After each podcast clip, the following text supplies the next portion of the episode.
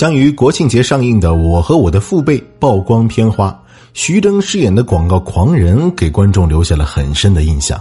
在这部电影中，他既担主演又当导演，让观众对他更加期待。徐峥进入演艺圈的时候很早，而早期的演艺之路顺风顺水。三年级的时候，上海少年宫为儿童剧考学挑演员，这部剧一共就四个角色：教书先生。长工、老地主、小地主，颇有地主老财气质的小徐峥被选上饰演小地主，从此他便有了演员梦。中学被选进上海市少年宫戏剧班，在同龄人放学回家赶作业的时候，徐峥便揣着作业往兰心大剧院跑，赶着跟奚美娟这样的国家一级演员搭戏。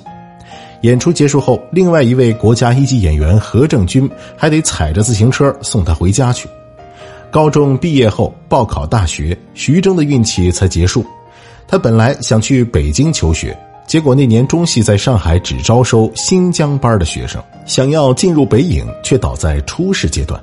最终，徐峥没能跑去北京，反倒是以专业前十的成绩考入了上海戏剧学院。然而到了大二。他就在风华正茂的年纪遇到了一个人生危机——秃顶。这件事儿对他打击很深。直到二零一九年，已经四十八岁的徐峥还是会想起这事儿。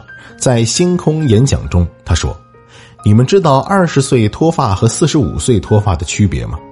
如果你四十五岁秃顶，那你依然是一位优雅的男士，你秃得名正言顺、理直气壮。”但如果你二十岁就秃头，你就是一个鬼鬼祟祟的小人，你所做的治疗都是一个笑话。是的，那时徐峥就是所有人眼中的笑话。大二那年的圣诞节，徐峥走进学校旁边的小理发店，花五毛钱剃了个光头，被迫立志要成为一名不靠颜值的实力派演员。一九九八年，徐峥参演话剧《股票的颜色》，二十六岁就拿了白玉兰戏剧奖最佳男主角奖。这个奖也让他名声大噪，开始有人找他拍戏了。我演什么？猪八戒。徐峥抗拒过，就算我长得不够帅，可远没丑到让人联想到猪八戒的份上啊。虽说是丑角可挑战也很大。最后他还是决定参演了。于是扎着两个冲天辫，脸上画着两坨粉色腮红的猪八戒，成为他第一个深入人心的电视角色。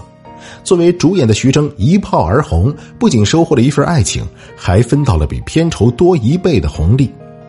徐峥成了万人瞩目的新人男演员后，也顺着大浪潮接下了《李卫当官》《穿越时空的爱恋》等电视剧。二零零四年，当《李卫当官二》遭遇资金难题时，徐峥再次慷慨解囊，并作为主演和副导演过足了戏瘾。二零零五年，二十八岁的宁浩拍了处女作《绿草地》，在国内无法上映，却到国外电影节备受关注。电影节上，刘德华注意到了这个年轻人，把他送入了自己的亚洲新导演计划，于是才有了宁浩的第二部电影《疯狂的石头》。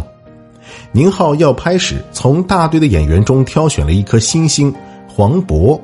此时，徐峥从老婆陶虹的共用邮箱里看到了剧本，毛遂自荐来到剧组，甘愿演个配角。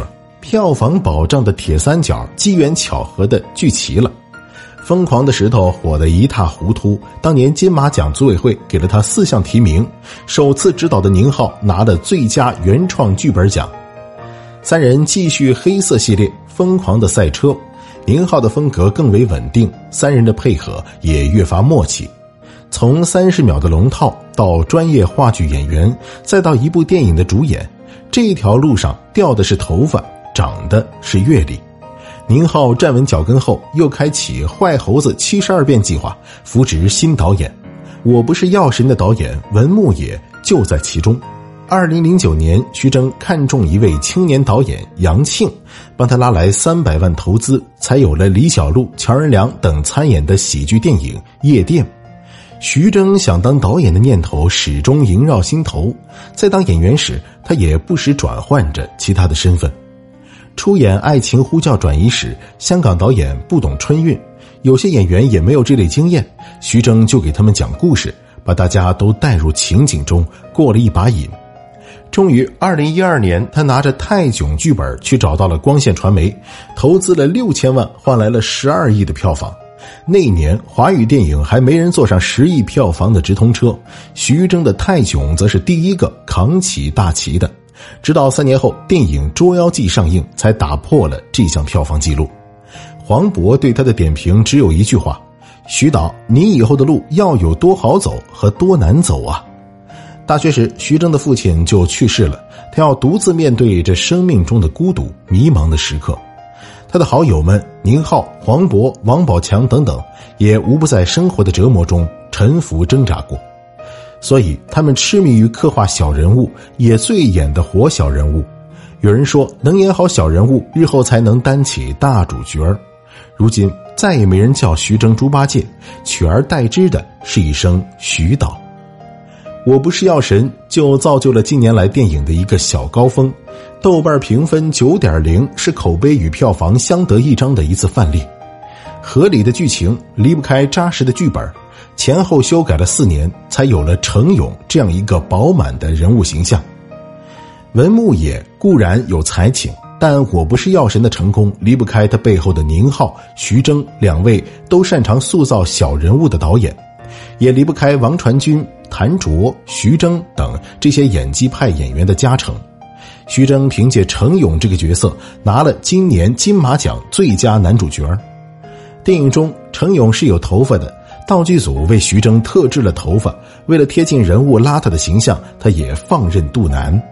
离大学之初所有梦想的完美男演员形象相去甚远，但他站在台上是自信而闪亮的。一九七二年出生的他，终于迈过了四十五岁，可以当一个优雅的光头男士。但他早已不在意这些，因为比起优雅，他更想当好一个演员。